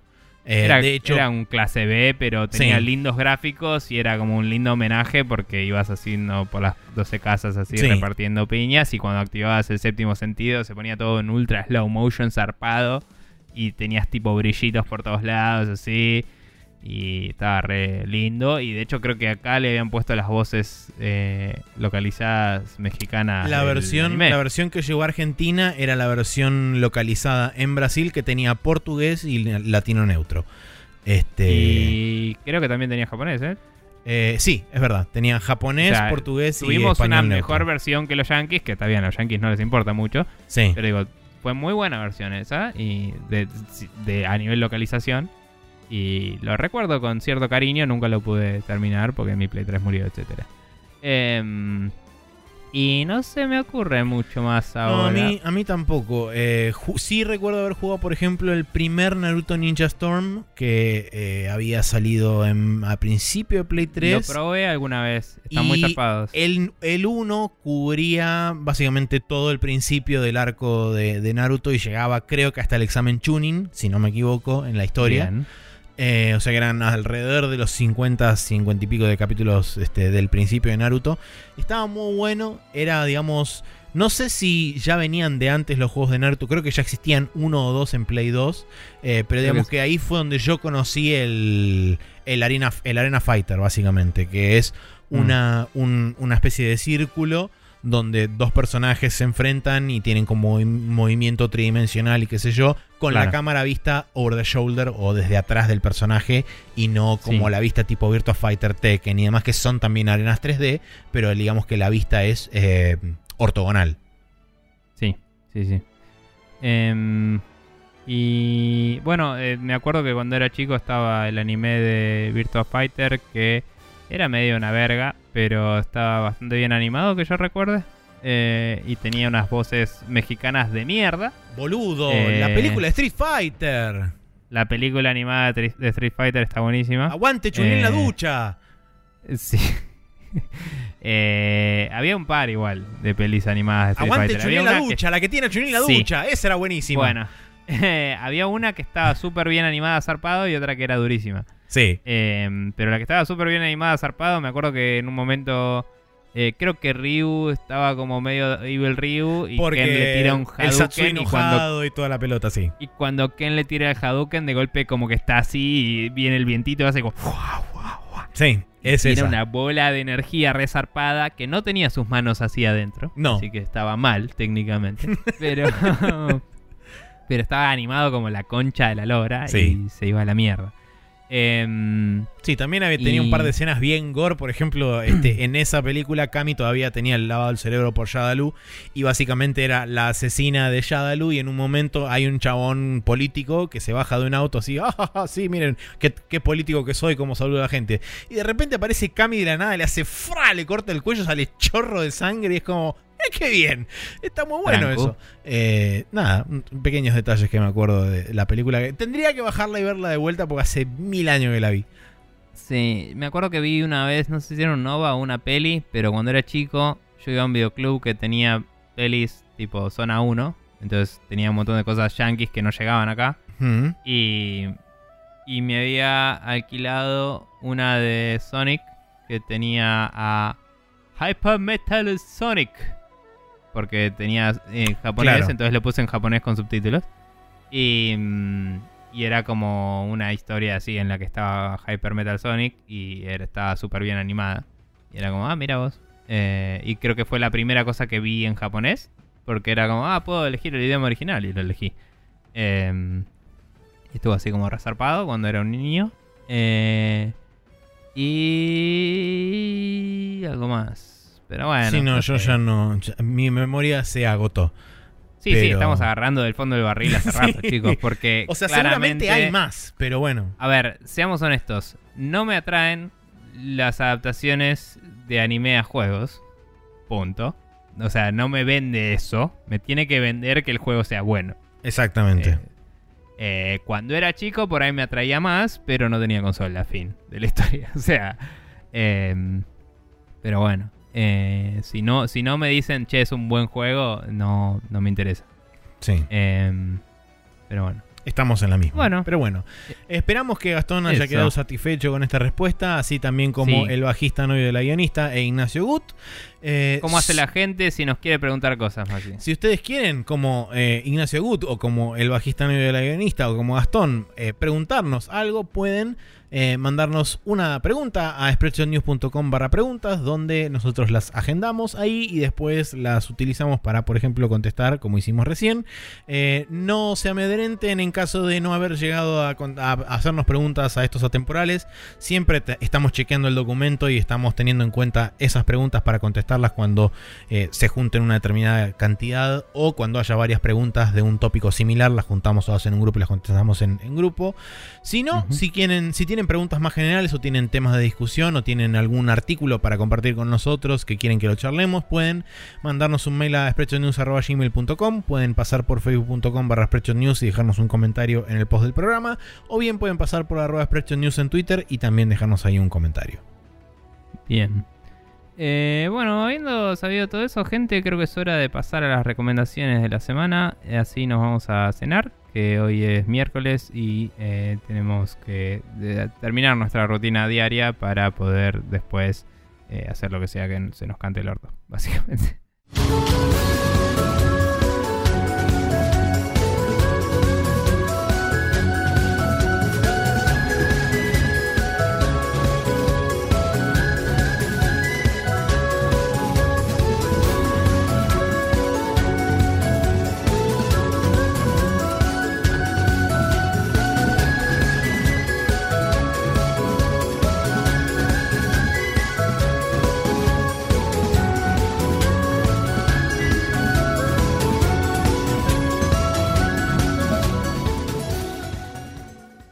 Estamos de vuelta en el Special Move, donde tenemos un par de recomendaciones eh, para ustedes. Y la primera de todas es eh, del lado de Maxi. Contame un poco sobre esto. Sí, eh, esto en realidad fue una, recomendación impromptu porque estaba scrolleando por mi feed en Facebook y de repente veo que justamente el bajista novio de la guionista, Francisco Sarmiento, compartió esta, esta canción y eh, cuando lo abrí dije, sí, sabes que tengo que recomendar esto. Porque básicamente Phil Collins con su big band y con un montón de saxofonistas y trompetistas invitados. Con un director de orquesta de jazz francés, eh, que ahora no recuerdo el nombre, pero Francisco me va a matar porque no me acuerdo el nombre. Eh, pero bueno, la cuestión es que es una canción que se llama Pick Up the Pieces, que es una canción relativamente conocida que se toca con Big Band Jazz y qué sé yo, con Big Band, Big Band Jazz Bands, eso. Es una canción que dura 22 minutos aproximadamente. Eh, porque tiene varios solos en el medio de justamente estos saxofonistas invitados y qué sé yo. Entonces eh, podemos apreciar no solamente la canción en sí, sino también la habilidad y la virtuosidad de cada uno de estos saxofonistas. Eh, así que a mí personalmente me voló la cabeza por lo que suena todo y además por los segmentos de los solistas. y es fantástica de principio a fin. Está muy bien. Bueno, em, yo por mi parte tengo para recomendar eh, algo que vi el otro día. Hay un canal que se llamaba, creo que era Hero. Tengo que abrirlo para ver cómo se llamaba el canal. Pero sí, se llama Hero. Em, en YouTube también, obviamente. Y el chabón este tiene algunos videos, eh, tiene videos que exploran la psiquis de algunos malos de videojuegos y cosas así, que esos no los vi todavía, pero se ven interesantes. Pero los que sí vi fue algunos de una serie que tiene que se llama Your Next Favorite, que básicamente hace una especie de review, eh, pero en pos de venderte la idea de consumir algo. como diciendo, che, este juego te va a encantar por estas cosas, pum, y te cuenta cosas. O esta serie te va a encantar porque tal cosa, o lo que sea. Y particularmente recomiendo la de Pat Labor, que te da un resumen de todo lo que hace que Pat Labor sea, en mi opinión, el mejor anime barra manga, etcétera, de mechas, porque aguante, aguante Pat Labor y es lo mejor. Y eh, el chabón te explica, digamos, paso por paso todo lo que lo hace único, eh, en qué se compone Pat Labor, porque te cuenta, empezó con unos OVAs, después salió la serie, salieron las películas, las películas siguen la continuación de los OVAs Después hubo otra serie que tenía otra continuación distinta y como todo así, te explica todo de cómo lo puedes ver o no, qué te interesa de cada uno. Y sin espolearte, digamos, solo te cuenta algunas premisas de algunos capítulos y qué es lo que lo hace único y cómo se desarrolla el mundo y cómo fue un poco la producción. O sea, está bueno. Dura veintipico minutos el video. Em, y nada, vos habías visto Pat Labor, ¿no? No, nunca vi Pat Labor. Bueno, eh, conozco Pat Labor de nombre y he visto imágenes y escenas y demás, pero nunca, nunca lo vi. Eh, nada, te lo recomiendo súper muchísimo. Eh, y también tengo. Tengo algunos mangas que cubren un arco argumental entero. Pero bueno, te los puedes conseguir si te interesa. Bla. Eh, cuestión que. eh, tampoco sé cuánto te conté yo de Bad Labor. Sé que lo he halagado mucho en general.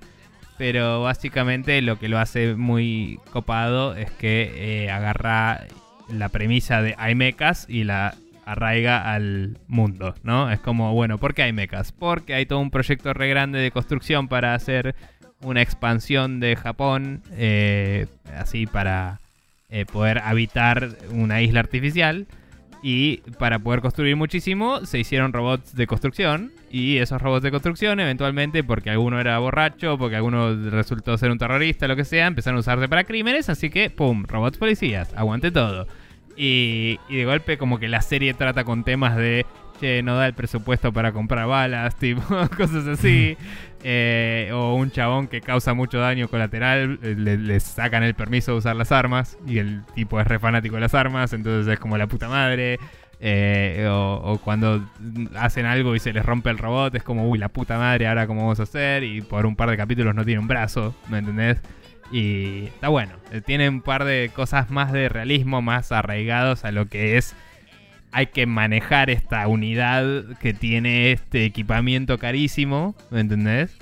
Eh, y, y los desafíos a los que se enfrenta. Y bueno, este chabón te cuenta todo eso más elocuentemente y en inglés. Así que si querés, mírate el video, Maxi. Eh, si no estás convencido todavía de, Pet- de ver Pat Labor. Y a la gente, si les interesa, vean las otras cosas que tiene el chabón, porque también te dice cosas de Devilman, de, eh, también te dice de, de los juegos de Son of the Enders, de la saga de Yakuza, del folclore. Tiene un videito de 7 minutos y pico de folclore, que es un juego que no jugó nadie, excepto vos, yo y Germán, eh, y, y creo que Pedro. Digo, eh, Pero. y Pablo nada, Chabón es- también, por ahí. Bien, puede ser. No sé, ¿eh? No sé si Pablo lo jugó. Eh, pero bueno, nada, es eh, el folclore es un juego de PlayStation 3 que probablemente no sabías que existía vos, persona oyente que nos estás escuchando. Así que, eh, nada, ver esta, este tipo de personas que promocionan eh, cosas a veces eh, es interesante y útil porque te cuentan un poquito así. Corte documental, pero también como, che, mira qué bueno que está esto. Y bueno, eso. Eh, así que nada, el canal es Hero en YouTube y la movida son los videos de Your Next Favorite. Bien. Eh, vean Pat Labor. Eh, Maxi, ¿cómo hace la gente para suscribirse a nuestro contenido para seguir escuchándonos automáticamente, etcétera? Bien, pueden pasar por iTunes, por Google Podcast o por Spotify, buscarnos como Spreadshot News todo junto y sin acentos y apretar el botón de suscribirse, el corazoncito o la lechuza o lo que es Mongo sea que tenga de icono los otros lugares. Pero lo importante es que eso les va a permitir acceder a todos nuestros podcasts y los martes a las 0.30 horas va a estar disponible en su dispositivo de escuchación podcastil de preferencia. Si no, pueden pasar por archive.com, eh, archive.org, mejor dicho, donde eh, eh, escribiendo también Spreadshot News, eh, todo junto y sin acentos, van a acceder a todos nuestros podcasts. Y por último, spreadshotnews.com barra podcast es nuestro feed, donde si ustedes se lo copian y lo pegan en su reproductor de podcast de preferencia, también van a poder acceder a toda la magia Spreadshotil. Eh, por último, youtube.com barra News TV es nuestro canal de YouTube que como eh, si ya sucedió la debacle de YouTube donde están haciendo un montón de cosas raras, quizá ya no existe más, quizá todavía sigue existiendo, no lo Bien. sé, fíjense, entren y si entran podrán ver la playlist de lo que sobra de News más un montón de juegos que hemos jugado a lo largo del tiempo. Bien, estaba tragando agua y me atraganté por tratar de hacerlo más rápido. Bien, así que eh, vamos a retirarnos y nos veremos. Y dejarlo a Nico que se eh, recupere de su atragantación. Sí, no, eh, horrible. ¿Viste cuando te, te tragas aire y como que te apuñala el pecho así? Es como. ¡ah! Eh, Pero bueno. Ha sucedido. nada, nos veremos en otra ocasión. Con Maxi vamos a grabar más veces y para esta línea de tiempo vamos a volver en como un mes. Pero para ustedes va a ser una semana. Así que eh, hasta entonces y eh, con suerte seguiré vivo y volveré en dos semanas y retomamos la línea temporal eh, principal. Así es. Que eso y mucha suerte. A jugar con